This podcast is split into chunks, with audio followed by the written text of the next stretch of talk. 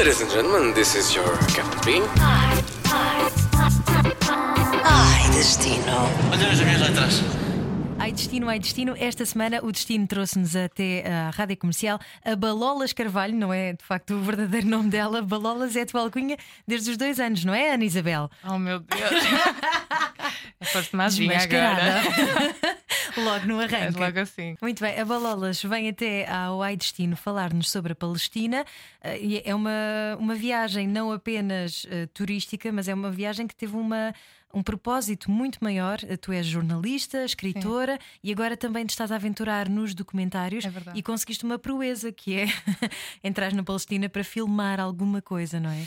Sim, sim. Ainda parece muito, muito impossível que tenha- tenhamos conseguido realmente fechar este, este capítulo, que era o de chegar cá sãs e salvas com, com as filmagens todas, mas conseguimos. E ainda por cima, a primeira vez que lá foste, foste tu e mais uma miúda, uma Sim. realizadora, não é? Sim, sim, sim, sim.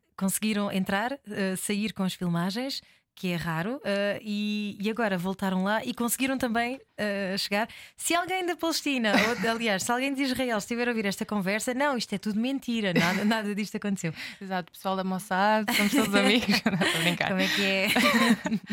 Conta-me um bocadinho dessa tua aventura. Sim, sim, sim. Para já, porquê que foste até à Palestina?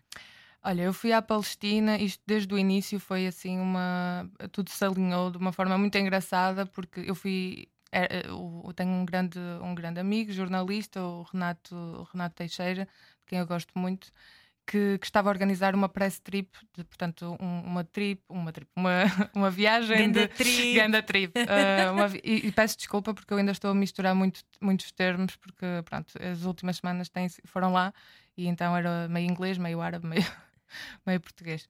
Mas hum, ele convidou, na altura, queria organizar uma, uma press trip à Palestina para, para criarmos conteúdos em, eh, do que se estava a passar na Palestina. Eh, portanto, tinham há pouco tempo os Estados Unidos anunciado que iam mudar a embaixada para Jerusalém, estavam a haver imensas eh, manifestações. E, e, obviamente, qualquer jornalista que tenha a oportunidade de ir a um sítio como a Palestina, eh, acho eu que, que tem o, o interesse rápido de dizer que, que quer fazer parte dessa, dessa viagem. Claro, e Eu- deixa-me só fazer esta ressalva antes de continuarmos a entrevista.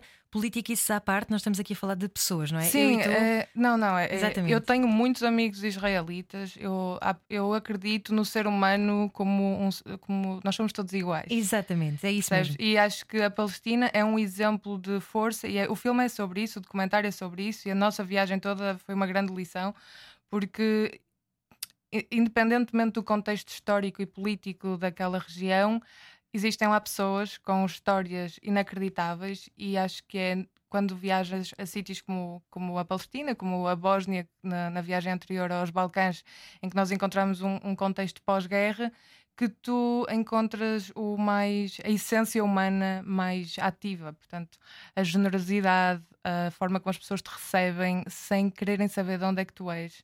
ahm, a humildade, o amor, o carinho com que as pessoas te, tra- te tratam, tendo em conta as condições em que se encontram, batem-te de, uma forma completamente diferente. O valor à vida, não é? Claro, sim, completamente.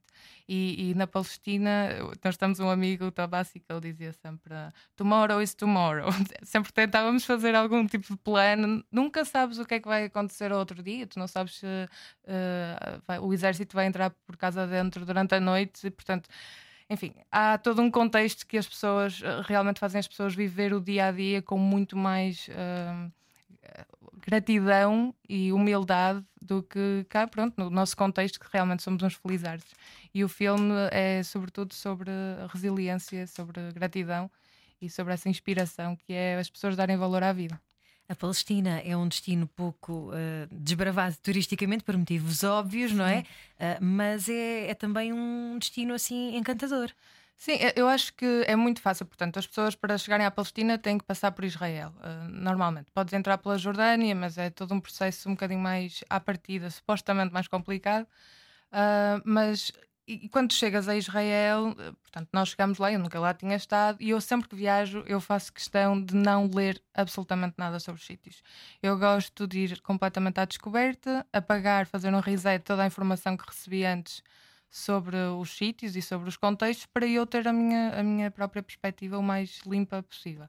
Pronto, e tu realmente chegas até lá Aviv, bem, aquilo é uma cidade ocidental. Eu já tive, tinha estado em Los Angeles, é quase uma Los Angeles em miniatura, super cool, e tens as praias, e há surfistas, e depois há os bares, e tens comida de todo o mundo. Portanto, tu estás em Tel Aviv, depois vais a Jerusalém as pessoas acabam por não. Não, não há tanto aquela curiosidade, passares o muro e passares o checkpoint. Pois toda a gente te diz que é super perigoso. Obviamente, os israelitas cresceram num contexto que lhes dizem que do outro lado do muro é, é, o inferno, é o terror, é o horror. Portanto, eles todos aos 18 anos entram no exército e são formatados para estar numa reação à Palestina que não é a nossa, porque nós não temos, não temos esse bias, não é? Então tu chegas lá, é, é muito fácil ficares fascinada, mesmo quase a Nazaré, lá em cima no norte, e não dares o salto de ir a Hebron ou a Ramallah, que, que, que, as pessoas, a menos que tenham uma curiosidade já plantada para ir ver o que é que se passa no outro lado, portanto acham que tudo é péssimo e perigosíssimo, então ficam pelo lado de, de Israel. Mas realmente o Renato tinha-nos dito: Palolas, faças tudo o que tu fizeres, vai à, tua, vai à descoberta, mas passa em Jenin. Ok, o que é que eu vou fazer a Janine? Mas o Renato diz, eu vou a Janine. E tínhamos um nome de uma pessoa em Janine e um contacto. E pronto, então nós chegamos até lá, eu já estava em Tel Aviv, porque, pronto, entretanto, a minha vida é assim. Entretanto, tinha conhecido um holandês que estava a dar um workshop, uh, conhecemos em Sesimbra, ele ia dar um workshop, ele trabalha diretamente com o Wim Hof, uh, portanto, uh, o Homem do Gelo, não sei se já ouviste falar, mas ele criou um sistema de umas técnicas de respiração, consegues habituar-te ao frio e os banhos gelados e consegues nadar no, em, em, com glaciares e não sei o quê. Pronto, pessoal habituar-se ao frio. E ele estava a criar uma, um workshop e a dar um workshop de, desse conteúdo perto de lá vivo e convidou-me para ir tirar umas fotografias e participar do workshop. Eu disse, ok, já que lá estou. Então a Diana uh, viria mais tarde juntar-se a mim até lá vivo.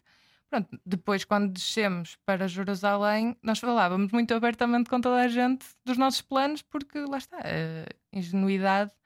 Um, dizemos assim, agora vamos a Janine. A Janine? O que é que vocês vão fazer a Janine? Ninguém vai a Janine. Em Janine só há terroristas, em Janine só há, só há armas, em Janine há violência. Ninguém vai a Janine. Vocês já foram a Janine? Não. Então como é que sabes? porque é o que nos dizem. Eu, Pois, mas eu quero ver o que é que há lá para além do que vocês nos estão a dizer. Pronto, então uh, isto é muito engraçado. Nós deixamos, fomos a Jerusalém, passamos lá uma noite e pedimos: nossa, só podemos deixar aqui as coisas. Nós só vamos a Janine, mas voltamos. Eles, vocês vão mesmo a Janine? vamos. então, claro, foi um filme para descobrir como é que chegávamos a Janine, um, mas apanhamos, fomos para, para, a parte oriental de Jerusalém, deixamos as malas em, um, no hostel e achámos, ok, vamos um dia, a Jenny, levamos uma mochila, a câmara, a Diana tinha trazido, obviamente, a câmara com ela, e eu levei dois pares de cuecas, duas t-shirts, Sim, só porque eu estou sempre mais prevenida, porque gosto sempre de estar prevenida, mas eu acho que a Diana até só levou mesmo uma muda de roupa. E quando chegamos a Janine, nunca mais saímos de Janine. porque encontramos um oásis humano uh, com realmente pessoas. não consigo, eu não, ainda não consigo encontrar palavras para uh, a sorte que tivemos e para as pessoas que, que conhecemos, porque realmente abriram-nos as, as, portas de casa e desde o início foram super. Uh, não sei, não consigo mesmo pôr em palavras. Receberam-nos como família, sabes? Não fazem ideia quem é que tu és e recebem-te em casa, receberam-nos em casa de coração aberto, perceberam que as nossas intenções eram boas, nós explicámos o que é que íamos e, e pronto, já não viemos embora de Janine, portanto, todos os dias lavávamos as, as cuecas. e as t-shirts e passámos imenso mal porque a Janine é super conservador. A Janine em 2002 foi o palco do maior massacre, campo de refugiados. Uh, houve dezenas de mortes, uh, centenas de casas destruídas. Foi um choque uh, internacional quando, quando aconteceu. E, portanto, é muito recente. 2002 é muito recente e as pessoas da nossa idade todas têm memórias uh, que nós nem sequer sonhamos ter cá. E então, uh, pronto, nós percebemos que toda a viagem nós tivemos mesmo muita sorte e estávamos. Uh, eu olhava para a Diana e ela olhava para mim e dizia: Nós temos de ter aqui uma proteção qualquer, algo se está a passar aqui, porque isto realmente está a correr tudo demasiado bem. E depois percebemos não há demasiado bem. Acho que quando tu tens as intenções certas e te dedicas a, a, a um projeto, as coisas acabam por, uh, por funcionar. E pronto, e, e passou de um projeto, uma aventura, para uma grande responsabilidade. E então realmente eu percebi, eu e a Diana percebemos, ok, temos mesmo aqui um grande trabalho para fazer e metemos mãos à obra. E que responsabilidade é essa? Porque as pessoas de lá não costumam ser muito ouvidas. É isso? Eh, que histórias são essas que tu queres trazer uh, para Portugal e para o mundo?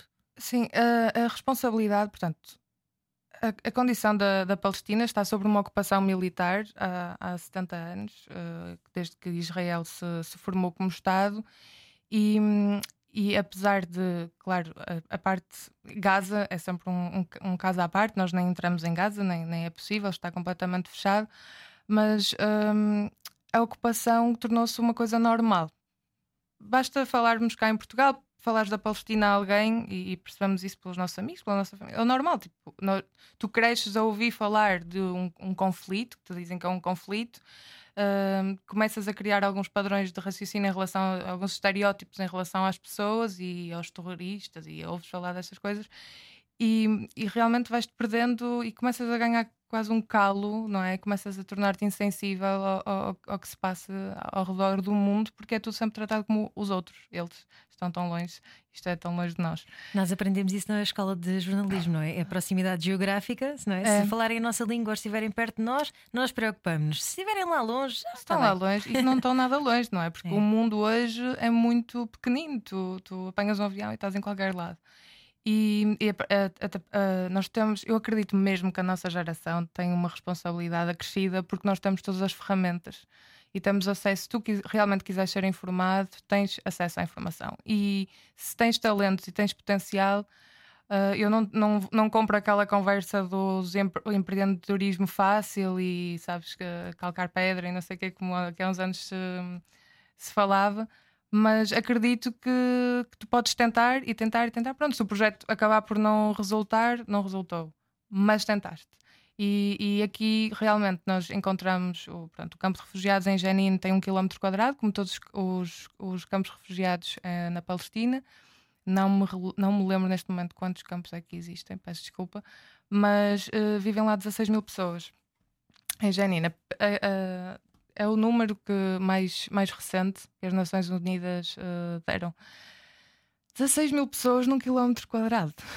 em que 2002, realmente, como estava a dizer, houve esse massacre, portanto, uh, as casas foram todas destruídas, tens crianças uh, por todo o lado, as histórias são todas de recomeçar uma vida que já não estava propriamente muito desenvolvida, não é? Aquelas pessoas que estão lá têm o acesso a água uh, em toda a Palestina é controlada por Israel. Os trabalhos são todos. Tu, o teu sonho é sair da Palestina uh, ou vais trabalhar para Israel. Quer dizer, ir trabalhar para a, a, força que está a ocupar o teu país não é, não é de todo uh, um sonho, não é? E, e, é engraçado porque o, muro que eles construíram foi construído por terra e por material palestiniano e por palestinianos, porque era a oportunidade de emprego das pessoas. Portanto, tudo isto é muito sádico e dá aqui umas voltas assim um bocadinho muito difíceis para mim de compreender enquanto ser humano como é que é possível em 2018, 2019, pá, na altura de 2018 ainda ser possível com todo o nível de informação, como é que o, o poder internacional, uh, portanto, como é que estas coisas acontecem, como é que é possível. E, e, pronto, e as pessoas que nós encontramos tinham realmente histórias extraordinárias porque são pessoas que vivem num campo de refugiados e todos os dias acordam e têm os seus projetos de resistência à ocupação militar não violenta. Portanto, eles já perceberam que a violência não tem armas, não, ou melhor, não têm um exército, porque existem armas, mas não têm uma força uh, de reação, não é? Quais são os outros meios? De que forma é que tu podes resistir a uma ocupação? Que não seja através da violência, que não seja através de ataques bombistas, que são é, o último recurso e que aconteceu na, na altura em 2002. Houve alguns ataques uh, bombistas, portanto, pessoas que já não encontravam outro, outra saída na vida delas e optaram por, uh, por se matar. E depois encontras então estas pessoas que quiseram começar de novo e que criaram uh, de alguma forma projetos e, e, obras que pudessem inspirar as pessoas a resistir à ocupação, mas não de, de uma forma armada. Que, são, que, é, que é de uma coisa, é de uma, é de uma inspiração e de uma força mesmo que nos ultrapassa.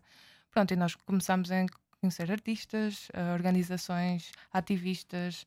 Uh, portanto, era ali um oásis, estás a perceber? E quando nós começamos a perceber a força daquilo, que ao mesmo tempo, quando vais a perceber o contexto global, uh, consegues perceber que, que, se calhar não é, é, mais do que tudo frustrante, não é? Porque onde é que estarão os resultados? Em quanto tempo é que, até de que forma é que isto terá um impacto?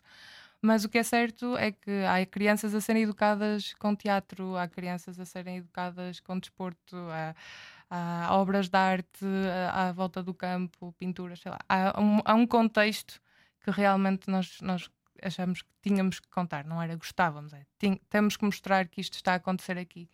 E, e pronto, e, e, foi isso que, que aconteceu. Mas mesmo a vinda da Diana para o projeto foi, foi mágica, porque eu a, a, no início eu já tinha tenho alguns amigos uh, realizadores e sempre, ok, um dia temos que fazer alguma coisa. Beijinhos, Gonçalo Pola. Olá, Pola! é um amigo em comum. Exato, que é, que é um, um artista incrível também. E, e eles diziam-nos. Ah, e, esse, eu tinha um amigo meu uh, australiano a viver em Londres que me tinha dito mesmo que gostava de trabalhar comigo. E na altura eu tinha dito: Olha, eu não tenho dinheiro para te pagar a viagem, mas uh, consegui juntar com os meus trabalhos freelancer pelo menos as estadias e alimentação. E depois um dia, se o, quando o filme estiver pronto, então uh, voltamos a fazer contas e, e, e paga-se o, o, investimento.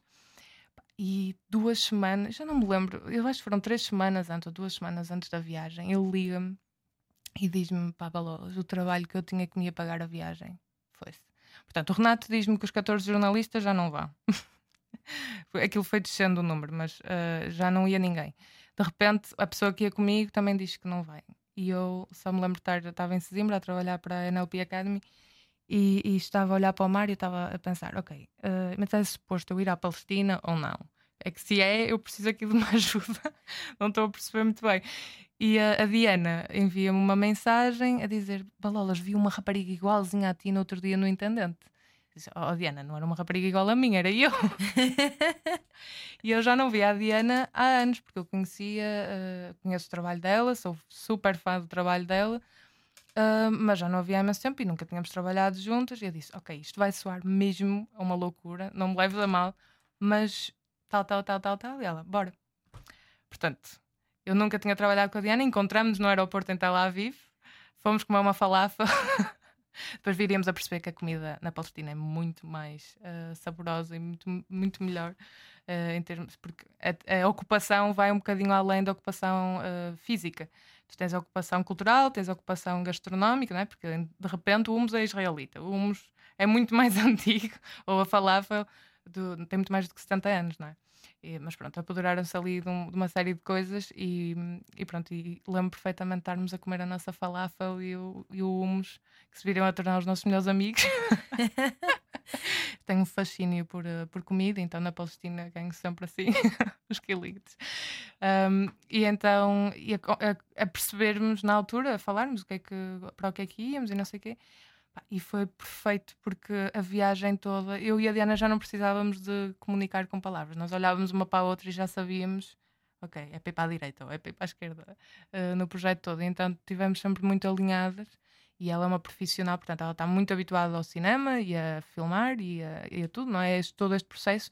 O mundo do documentário para mim e do cinema é novo. Eu sou sem dúvida apaixonada uh, e consumo muito, muito, muito essa arte em criança andava sempre a entrevistar toda a gente e no, nono ano, no oitavo ano fizemos um documentário sobre as profissões dos nossos pais na escola, depois sobre a saúde mental no décimo segundo. Portanto, eu já tinha ali o bichinho do, do documentário, mas eu não fazia ideia de como é que se fazia um documentário. E por muito que tu leias e faças cursos online, tens, não, que, tens que fazer muito mesmo. menos na Palestina. Exato, muito menos na Palestina, valente. Começaste logo assim com uma coisa fácil, não é? Exato, eu, eu só dizia, os meus pais diziam, de todos os sítios em que tu podias ter começado, o teu primeiro documentário, tu escolhes a Palestina. Eu disse: não foi, não foi escolhido, porque, porque quando o Renato nos falou da, da, da press trip, eu, eu na altura disse-lhe: olha, eu neste momento não estou a trabalhar para nenhum meio de comunicação social. E eu acho sinceramente que eu escrever mais um texto, ou os meus textos, a forma que eu, sou muito. Quando não estou a escrever para jornal, sou muito. Tu, tu sentes emoções porque eu não, não consigo fazer aquele distanciamento. Uh, descrevo as coisas como as sinto. E eu não vou, acho que não seria meu, os meus textos na Palestina que iriam fazer uma grande. queriam de repente criar alguma coisa aqui em termos de informação que pudesse acrescentar alguma coisa. Mas já agora deixa-me só acrescentar que o teu site é expediçãob.com. Exatamente. Okay? Expediçãob.com. Começou em Cabo Verde, quando, quando estava lá a trabalhar. Numa rádio, não é? Sim, sim. Curiosamente. Sim, uma rádio comunitária, também um projeto fantástico. Olha, mas voltemos então à Palestina. Esta, as conversas são como as cerejas e já percebemos que a balolas. Eu não gosto de cerejas. mas gostas de conversa, minha amiga. Sua mata-me. é voltando à Palestina, estavas a dizer que o sonho de, daquelas pessoas é um, arranjarem um emprego ou não é fazer. O que é que se, o que é que se faz da vida? O que é que. Como é que tu levas a tua vida? Portanto, na, a Palestina é, é uma cultura árabe, não é? Portanto, há muito empreendedorismo em termos das pessoas que, que, não tenham crescido num campo de refugiados, porque depois há essa, também há essa fragmentação. O, o próprio, a própria contextualização social de, na Palestina é completamente diferente se tu cresceste uh, numa área em que não, é, que não tiveste de ser expulsa. Um, portanto, já tens outras raízes e, e, já há negócios e há dinheiro, porque a cultura árabe tem, tem, tem dinheiro mas uh, maioritariamente, portanto, é muito pobre, Uh, tens muitos, resta uh, muitos restaurantezinhos e, e, e, lojas de, de roupa, uh, mas a agricultura, por exemplo, que antigamente eles dizem ter sido muito mais. bem, eles dizem. É, é, é, uma coisa engraçada. A Palestina era muito avançada há uns anos, portanto, eles tinham um comboio. Quando eles dizem sempre, nós tínhamos comboio quando os outros povos árabes ainda andavam de, de bicicleta. E, e o que é certo é que tem uma, aquela terra é muito fértil e nota-se nos seres humanos que, que, realmente têm uma energia criativa, as pessoas são muito talentosas, há uma força de trabalho muito inspiradora, percebes? Mas eh, depois, quando tudo é absolutamente controlado pela, por uma ocupação, portanto, tu tens um negócio, mas depois não podes, fazer, não podes exportar. Uh, uh, começa, começa a, os sonhos começam a ser castrados e há mais população palestiniana fora da Palestina do que na Palestina. Então, na, no, no, campo de refugiados, tu não vês uh, propriamente trabalho. Aliás, o, o, nível de desemprego é gigante, uh, porque as pessoas ainda estão a recuperar de traumas e estão uh, em, em, situações muito precárias. mas fora do campo, aliás, nós no, da primeira vez que fomos, estivemos quase sempre no, no campo. Quando fomos em dezembro e, e visitamos o resto de janeiro, ficava, uau! afinal há mais coisas. Porque estávamos no campo, o campo são maioritariamente casas construídas em cimento, eles foram reconstruídas, as casas depois do massacre, uh, per, por, uh, pelas Nações Unidas e pelos os Emirados Árabes Unidos. Então, de fora, algumas casas até te parecem uh, enormes, e depois a forma como as pessoas vivem lá dentro é que é, é, que é um bocadinho diferente. Mas tu não estás à espera de, de ver grande, grande desenvolvimento muito menos em Jenin, que é um, uma, uma área esquecida. Uh, mas se fores a Ramallah já é uma cidade muito mais uh, comercial e tens bares e tens uh, empresas, tens televisão, tens rádio, portanto há vida lá, percebes? Agora, em que condições é que, em que essa vida acontece é que é, é, que é realmente muito especial. a partir do momento em que tu tens saído daqui, queres ir daqui à Almada, tens passado dois checkpoints em que tu e a tua família têm que sair do carro, têm que revistar tudo e têm que fazer perguntas sobre tudo e mais alguma coisa e se calhar até te pedem para tu tirares o hijab só porque sim. Portanto, todas este, toda esta presença uh, é sempre uh, muito castradora é? e, e fica sempre muita coisa por dizer quando, quando estás a tentar explicar o que é que se passa lá, porque eu acho mesmo que só visitando. Tu queres ver o que é que se passa lá por muitos trabalhos que nós façamos, muitos trabalhos jornalísticos, acho que não há absolutamente nada como tu apanhares um avião, ires a Israel, acho que vale a pena ver o outro lado, conhecer as pessoas do outro lado, mas então conhecer e ver como é que as pessoas estão a, a viver. Porque o campo de Jenin, Jenin é a única cidade que não tem um settlement uh, instalado, porque eles não deixaram que eles ficassem lá. A resistência é muito. Eles chamam-lhe a capital dos mártires e a capital da resistência palestiniana, porque realmente as pessoas são muito fortes e, e ali fizeram uma resistência muito forte. Mas, por exemplo, nós tivemos um campo de refugiados em Belém, em Bethlehem, que tu tens israelitas à, à, na entrada do campo. E, com, e Israel não é uma presença tipo um secretário que está lá, é como trabalhadoras, claro, sim. Claro. E é uma, ou vais a Hebron, Hebron é, então se, se tiverem pouco tempo, vão a Hebron, porque Hebron é uma gaiola. Tu estás a passar no mercado e tens arame farpado em cima e os militares a apontar, eh, portanto, em cima a olhar para ti. Ou tu queres ir visitar a mesquita, as pessoas querem ir rezar à mesquita, têm que passar pelo checkpoint. Os palestinianos estavam a viver ali na, na depois do mercado antigo, agora chama-se Ghost City, porque toda a gente foi mandada sair lá para os settlements uh, turísticos. Portanto, vêm os americanos e não sei o quê, passar umas férias a Israel e ficam lá. E as pessoas que viviam lá não podem sequer aproximar-se das ruas é uma realidade que, que, acho que mesmo só vista e sentida é que tu consegues aproximar-te de uma tentativa de compreensão do que é que se passa lá. Parece que estás a descrever aqueles filmes pós-apocalípticos, é. sabes? Pois, mas é, é, é, pronto, lá está. Agora é, é muito fácil uh, as pessoas. Ah, mas tu tens um lado, ou nós não, não tomamos.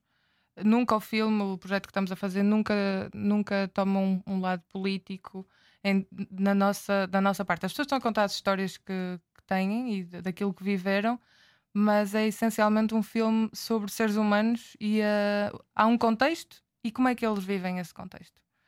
Porque nós cá estamos sempre super estressados com. Não é que as pessoas, os problemas não tenham valor aqui, também não, não concordo com esse tipo de, de discurso. Ai lá, nestes sítios é que há problemas. Não, toda a gente tem os seus problemas. Se eu achar que há formas de lidarmos com os nossos problemas, se calhar nós não somos gratos por coisas que consideramos básicas e que se calhar se fôssemos teríamos uma postura completamente diferente na vida, percebes?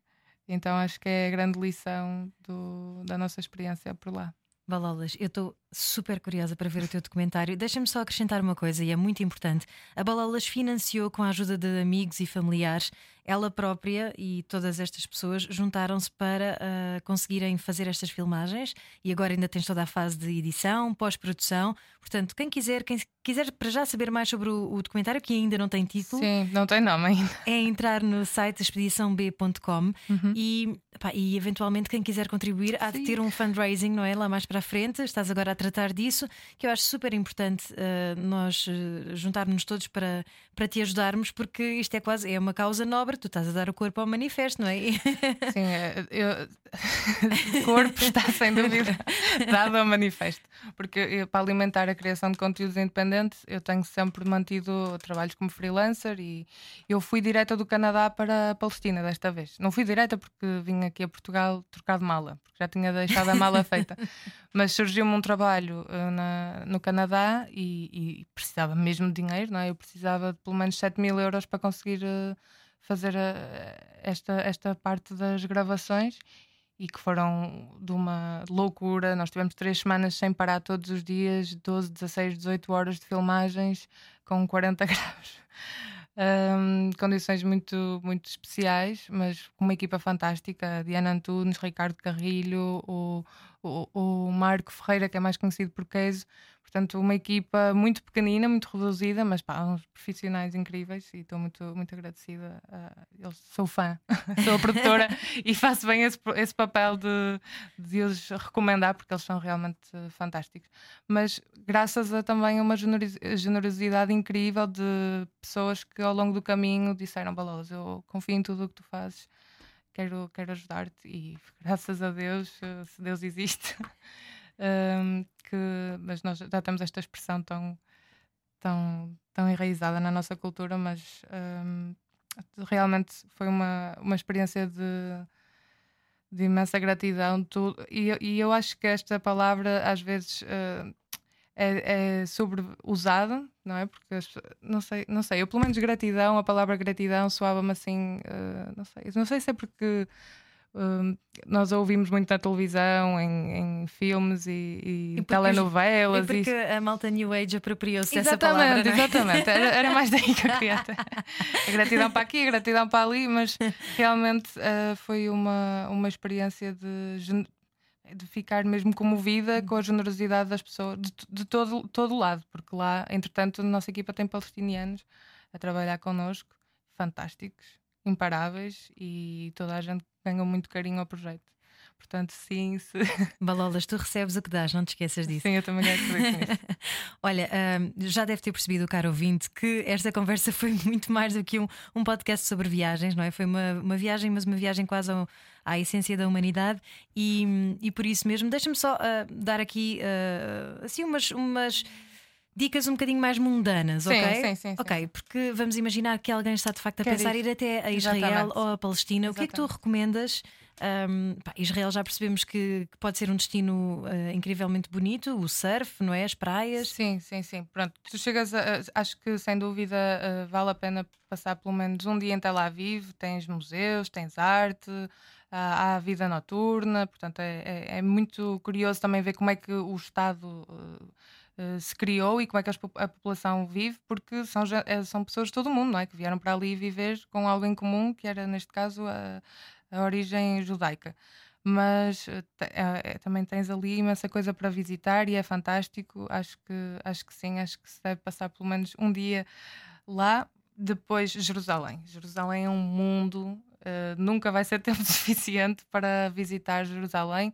Acho muito mais fascinante, claro, a parte oriental.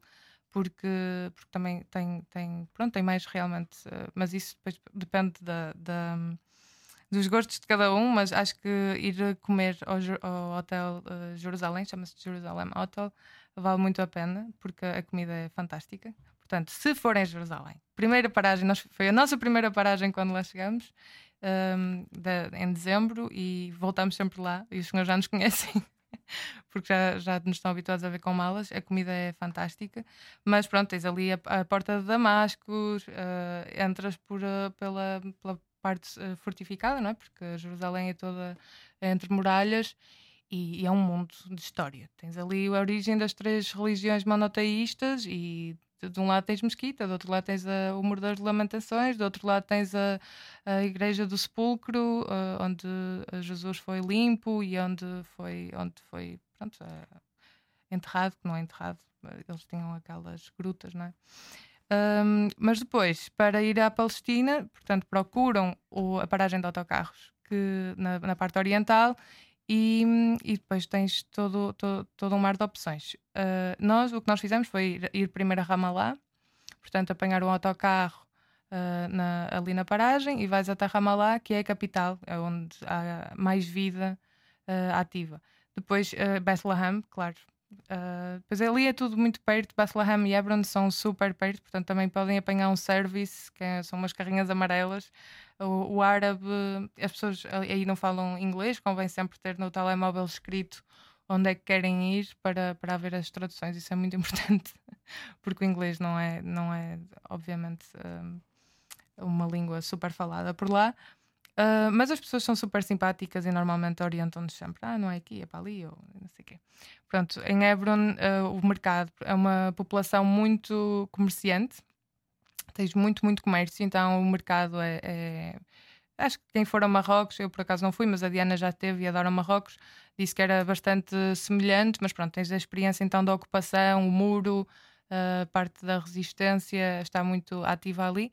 Em Belém, fundamental visitar o Hotel Kubansky abriu, abriu lá, porque tem imensa informação sobre a construção do muro, os checkpoints, o que é que se passa na Palestina. Portanto, uma pessoa não tiver muito tempo para visitar a Palestina, acho que indo a Bethlehem, vão à Igreja da Natividade, vêm onde é que Jesus nasceu, ah, vão à parte, à parte, porque ali vivem cristãos, vivem ah, mus- ah, muçulmanos, portanto, ir às mesquitas.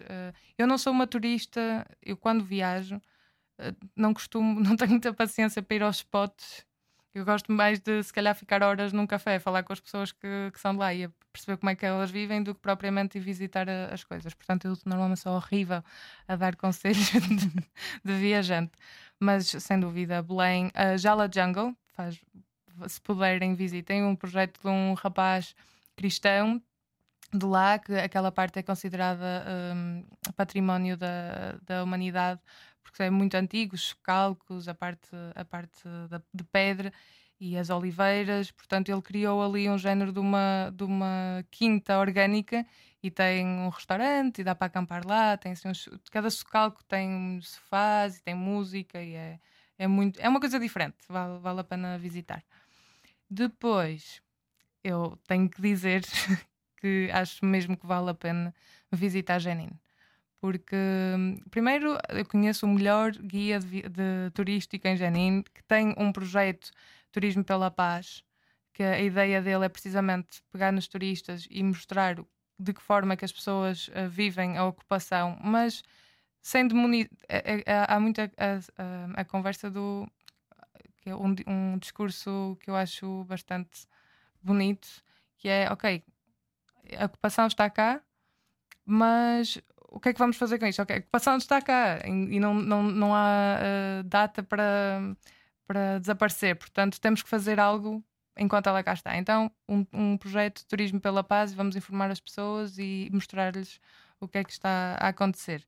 E uh, o Khalid faz parte do nosso, do nosso projeto, foi o melhor, foi um anjo caído do céu, porque ele entrou-nos no táxi em dezembro nós, não, em dezembro não, a primeira viagem, estávamos a ir qualquer lado, pararam o táxi e entrou um rapaz. E ele falou muito rápido connosco, assim, um inglês muito.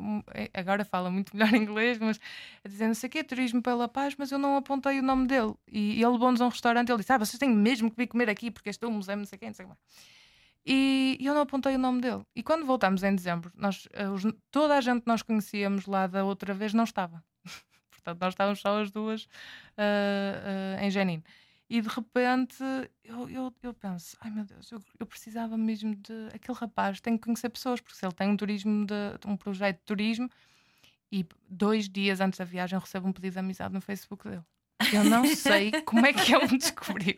E tu ainda disseste assim há pouco: se Deus existe. Exato, exato. Eu, eu, eu, eu só tenho cuidado com a palavra Deus. Eu, eu acredito que existe algo, mas uh, Pronto. Não interessa, são nomes. São sempre assuntos muito sensíveis. É.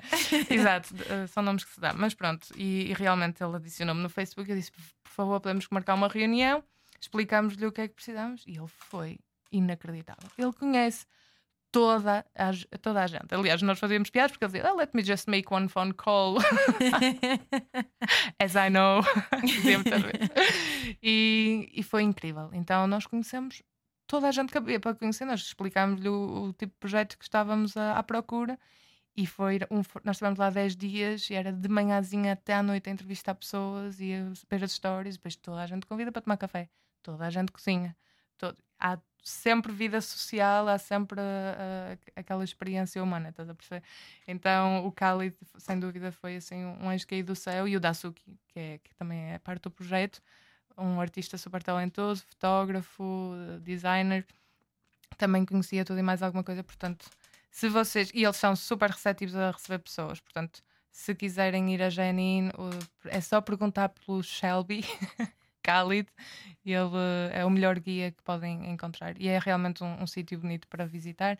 Muito perto tem uma igreja que é uma das mais antigas do mundo, eu penso que é a quarta, uh, isto não está confirmado, portanto, mas um, que é supostamente quando Jesus curou os leprosos, foi naquele, naquele sítio, e então é muito perto de Janine e é, é uma igreja pronto, muito antiga e que as pessoas visitam.